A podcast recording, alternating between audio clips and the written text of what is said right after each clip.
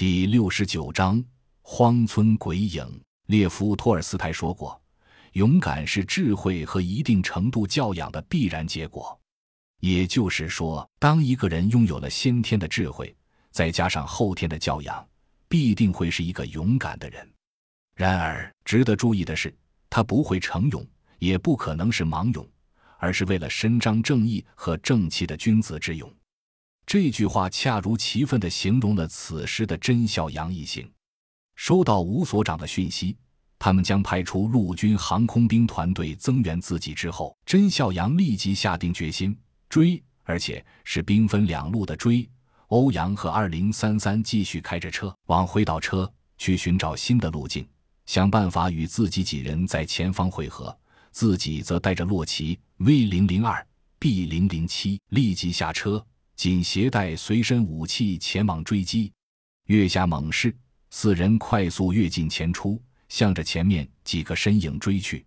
甄孝阳保持着稳定的呼吸，迈着几乎恒定的步伐，尽可能节省体力的奔跑着，一边跑一边在思索：他们弃车的原因是什么呢？仅仅因为这一条路堵了吗？为什么又选择了这个方向呢？远远望去，前面有一个村落。似乎不太大，但却很深，在晌午的阳光照射下，却显得影影冲冲。不知道为什么，心里总觉得有些不踏实。难道他们是现学现用，给我们来了一次反客为主？很有可能，那个村落太适合打埋伏了，更何况对面人多，或许他们还有着我们不知道的底牌。想到这里，甄笑阳低喝一声：“都等等！”其余几人立即停住脚步，有些疑惑地望着甄笑阳。洛奇更是问道：“怎么了？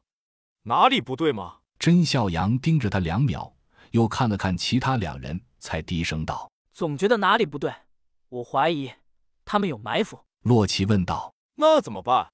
不追了吗？”甄笑阳看着 V 零零二，这个美丽的女人明白了他的意思，低声说：“你的意思是，我们不着急这么直接追击，而是……”而是慢慢逼近，缩小他们的空间，等待控制支援到来后，再和他们决战。真笑阳右拳一砸左掌心，咬着牙认真的说道：“他们不会逃跑了吗？”B 零零七奇怪的问道。这次回答他的是 V 零零二。这个村子周围是大面积的开阔地，他们不傻，知道继续逃跑会很容易被发现，所以对他们来说，最好的办法就是在这里和我们决战。